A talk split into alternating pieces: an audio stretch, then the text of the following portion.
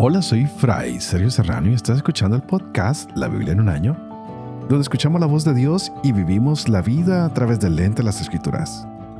El podcast de la Biblia es presentado por Ascension. Usando la cronología de la Biblia de Great Adventure, leeremos desde Génesis hasta Apocalipsis, descubriendo cómo se desarrolla la historia de la salvación y cómo encajamos en esa historia hoy. Empezamos un nuevo periodo el día de hoy, muy interesante. Eh, tenemos un programa también con el padre uh, Dempsey el día de hoy, por favor búsquenlo, ahí está para que lo puedan escuchar, es maravilloso. Hoy es el décimo periodo de la historia bíblica que estamos tratando, como lo ha dividido Jeff Kevins, y es la revolución macabea. Tenemos un color naranja que caracteriza las lecturas que tendremos para este tiempo. Si tú tienes la Biblia de Great Adventure, Ahí podrás ver los colores que representan cada uno de estos periodos. ¿Y qué vamos a encontrar aquí? Una respuesta de personas que tienen celo por Dios. Hay una familia entera que no tiene miedo de entregar su vida y de entregarlo todo por el Señor. Es lo que hoy denominaríamos más o menos como el martirio, que entregan su vida con tal de preservar la fe. El libro de los Macabeos, que son dos libros paralelos, algunos pensaban que era un libro que por lo largo lo habían cortado en dos. No, son dos libros apartes, como paralelos, que nos van describiendo muchas persecuciones que se desatan durante el periodo de Antíoco contra los judíos, porque quieren que se acabe la identidad judía de, como nación y la identidad judía como religión. Y estos judíos quieren salvaguardar todo esto. Antíoco ha hecho mucha fuerza en que entre la cultura griega y está en el corazón de Jerusalén. Ha construido un gimnasio en la mitad de Jerusalén que es donde se inculcan las costumbres, el pensamiento y la religiosidad de los griegos, de modo que esto vaya cambiando lo que se hace en la cultura judía hasta el punto que en este gimnasio los que van allí a eventos atléticos están desnudos y así se puede ver quién es judío y quién es no judío debido a que los varones tienen la circuncisión.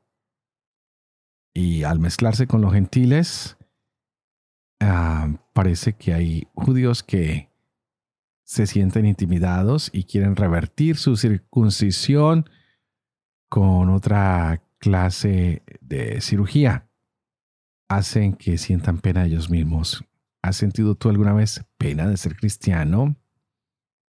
¿Te estás dejando cambiar tu idiosincrasia, tu religión, simplemente porque hay otros que se ven diferentes o le apuestan a algo distinto. Vamos a empezar con esta revolución macabea que creo que nos hablará mucho para nosotros los cristianos hoy, que nos enfrentamos a un mundo cambiante, con pautas que quieren cambiar la realidad de nuestros valores y de nuestra religión. Así que empezaremos con el primer libro de Macabeos en el capítulo 1. También tendremos Eclesiastés, también capítulo 1 al 3 Continuamos con los proverbios. Estaremos leyendo el capítulo 21, versos del 29 al 31. Este es el día 282. Empecemos.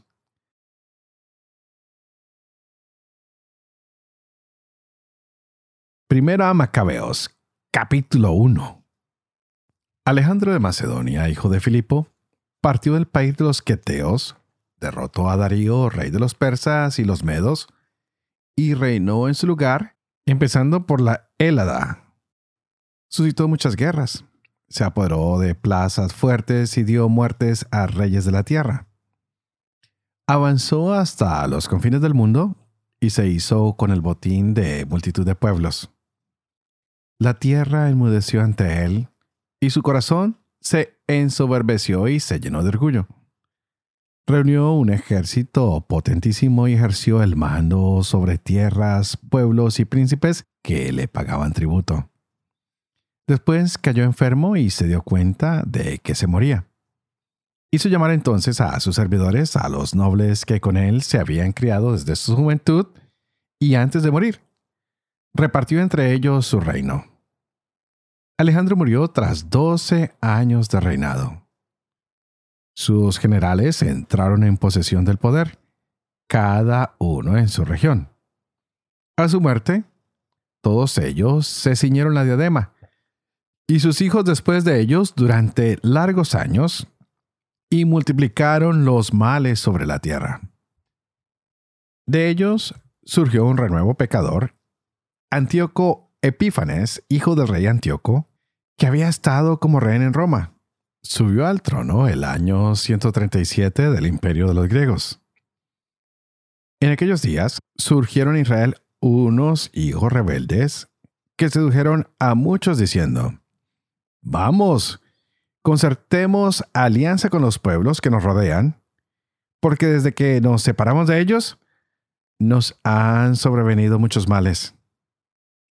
Estas palabras les parecieron bien, y algunos del pueblo se apresuraron a acudir donde el rey y obtuvieron de él autorización para seguir las costumbres de los paganos. En consecuencia, levantaron en Jerusalén un gimnasio al uso de los paganos. Rehicieron sus prepucios, renegaron de la alianza santa para atarse al yugo de los paganos y se vendieron para obrar el mal. Antíoco, una vez asentado en el reino, concibió el proyecto de reinar sobre el país de Egipto para ser rey de ambos reinos. Con un fuerte ejército, con carros, elefantes, jinetes y numerosa flota, entró en Egipto y trabó batalla con el rey de Egipto, Ptolomeo. Este evitó su presencia y huyó. Muchos cayeron heridos. Ocuparon las ciudades fuertes de Egipto y Antíoco se hizo con los despojos del país.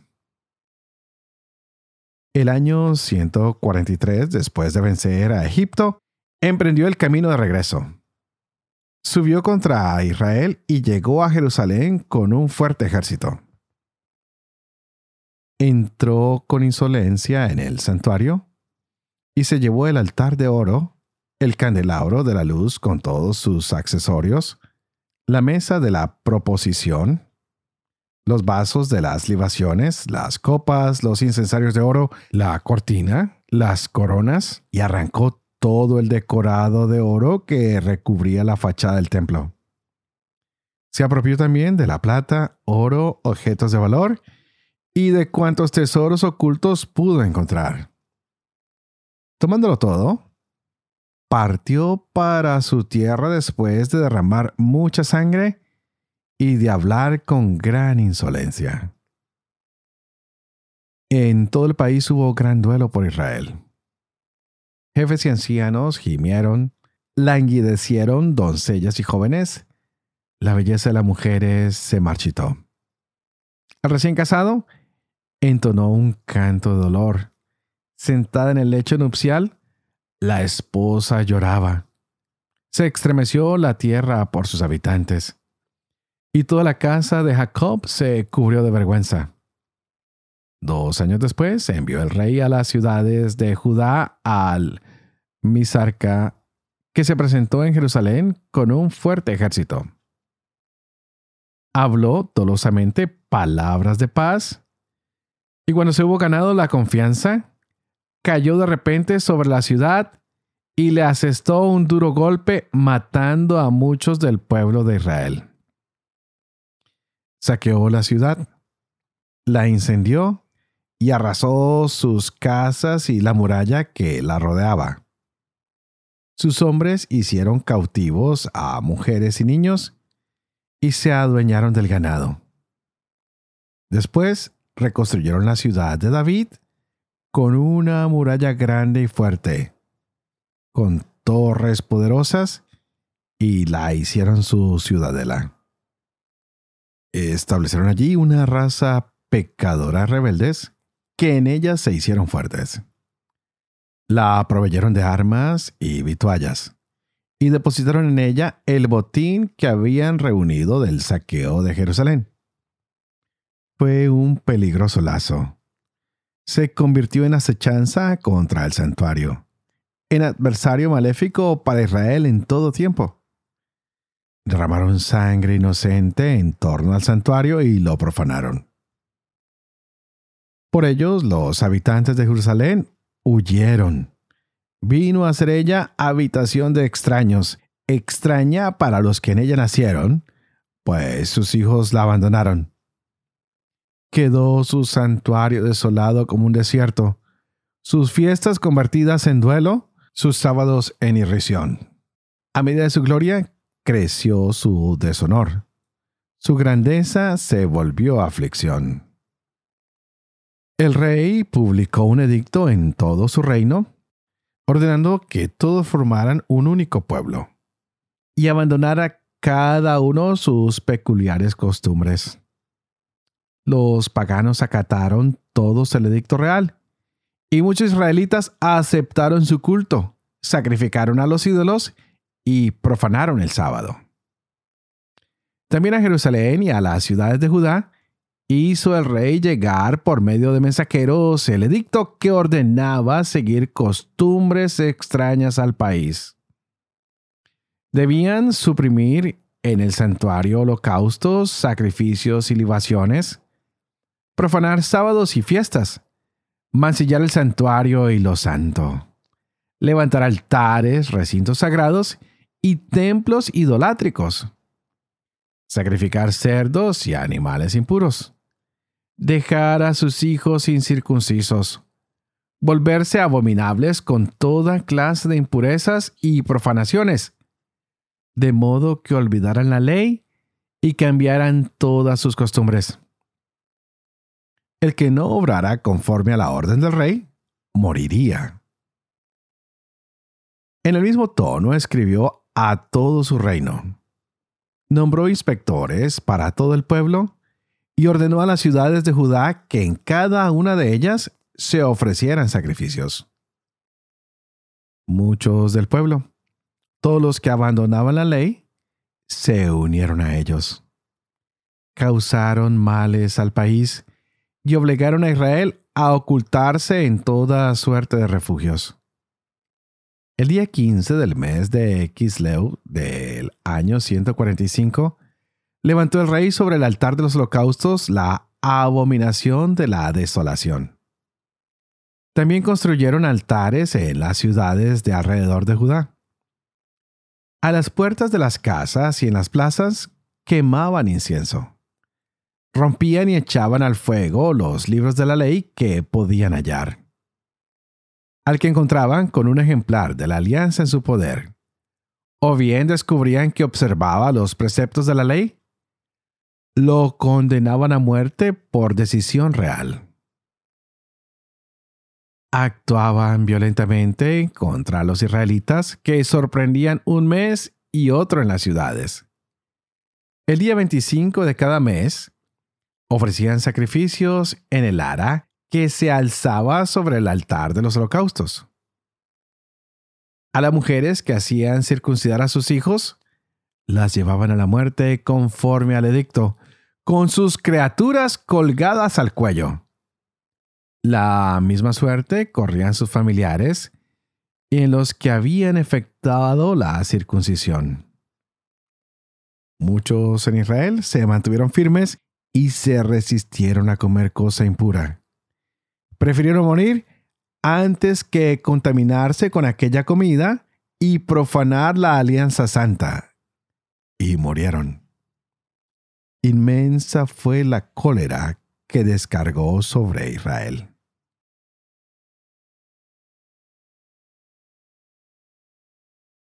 Eclesiástico capítulo 1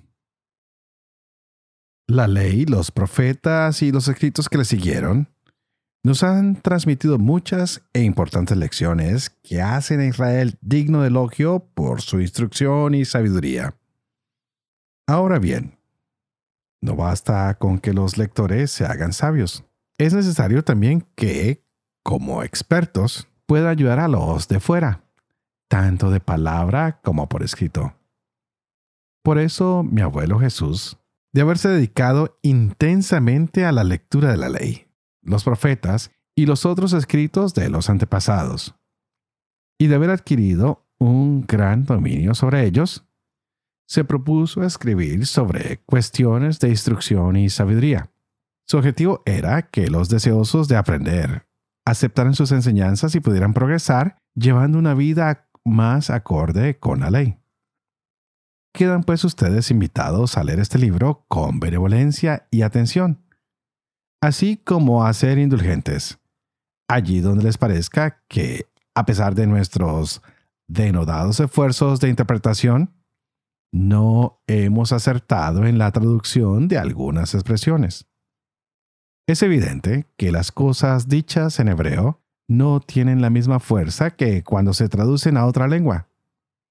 Esto no sucede solo en este libro, sino que también la misma ley. Los profetas y los otros escritos presentan notables diferencias respecto a sus originales. El año 38 del rey Evergetes llegué a Egipto, donde fijé mi residencia por un tiempo. Durante mi estancia allí, encontré una obra de no poca enseñanza y me sentí obligado a emprender la traducción de este libro con empeño y diligencia. He dedicado muchas horas de vigilia y trabajo durante este periodo hasta poder terminar y publicar el libro para uso de aquellos que, viviendo en el extranjero, desean aprender y reformar sus costumbres para vivir conforme a la ley. Toda sabiduría viene del Señor y está con Él por siempre. ¿Quién puede contar la arena de los mares, las gotas de la lluvia y los días de la eternidad? ¿Quién puede medir la altura de los cielos, la anchura de la tierra y la profundidad del abismo? Antes de todo, fue creada la sabiduría, la inteligencia prudente desde la eternidad. ¿A quién fue revelada la raíz de la sabiduría? ¿Quién conoce sus recursos?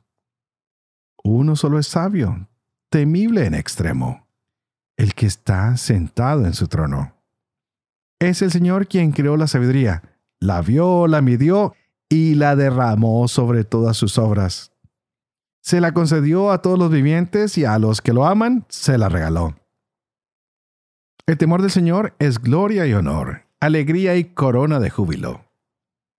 El temor del Señor deleita el corazón, da alegría, gozo y larga vida. El que teme al Señor tendrá un buen final. El día de su muerte será bendecido.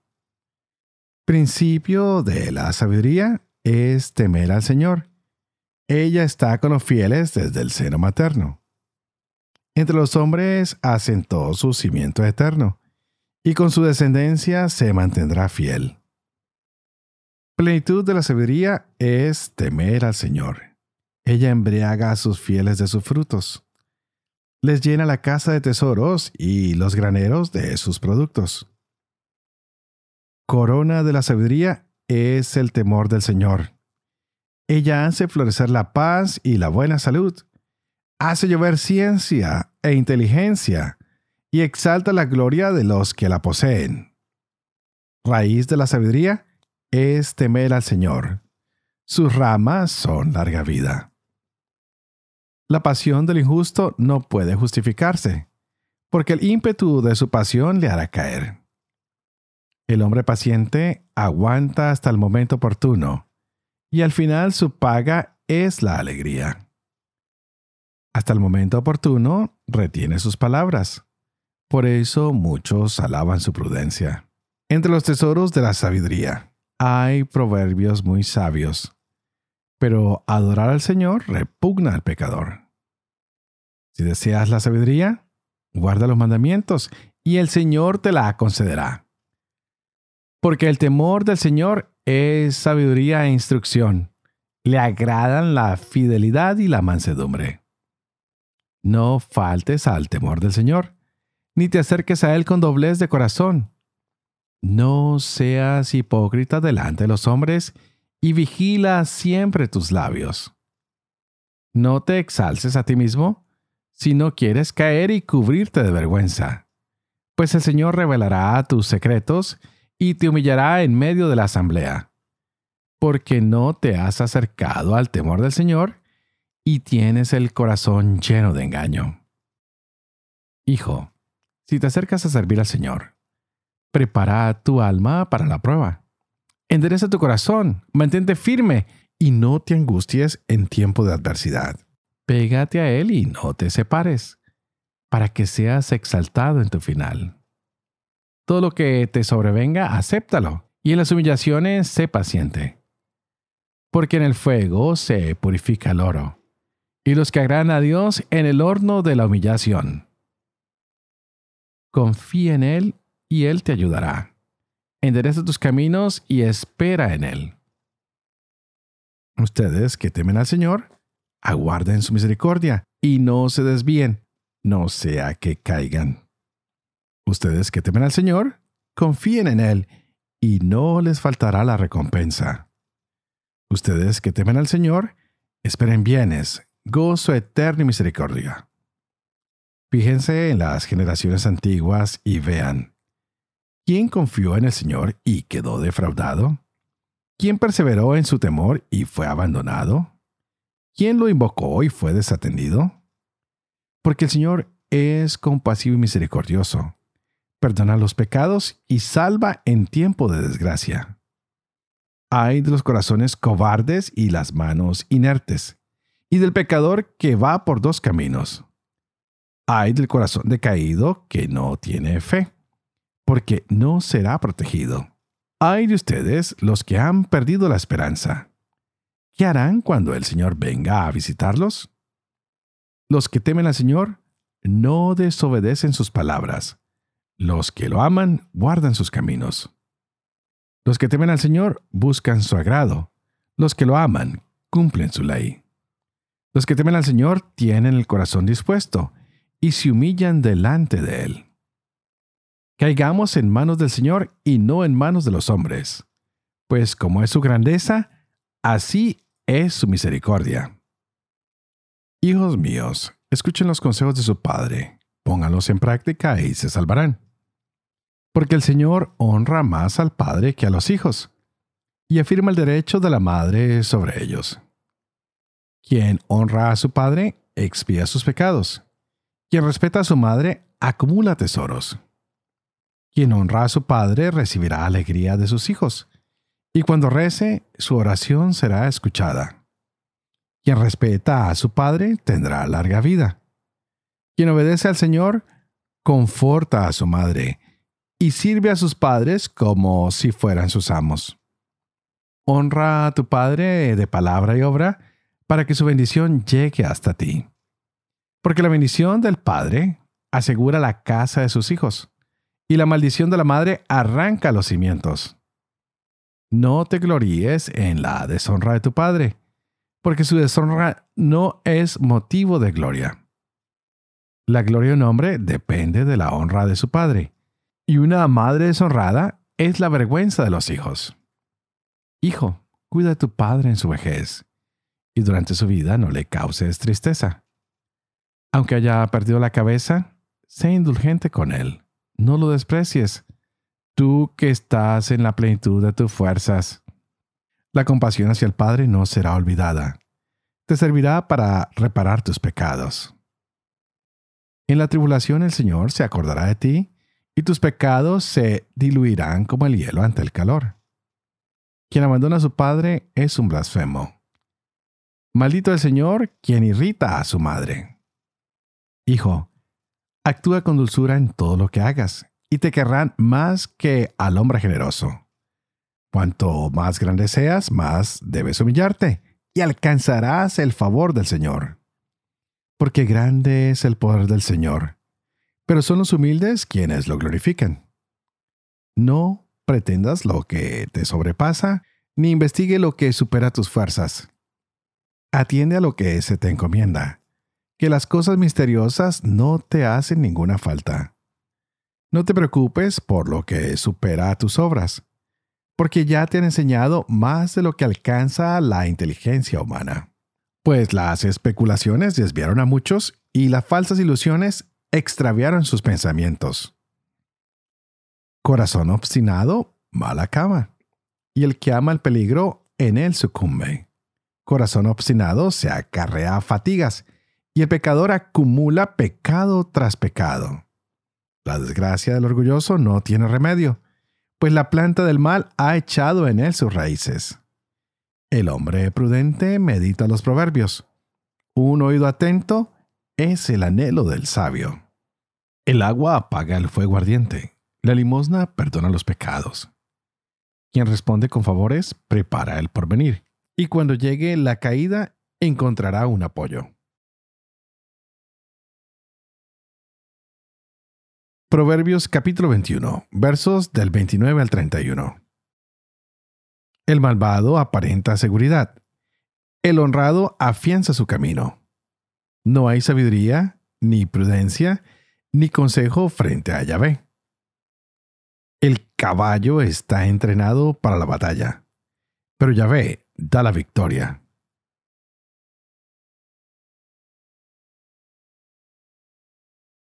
Padre de amor y misericordia, tú que haces elocuente la lengua de los niños, educa también la mía, e infunde en mis labios la gracia de tu bendición. Padre, Hijo y Espíritu Santo.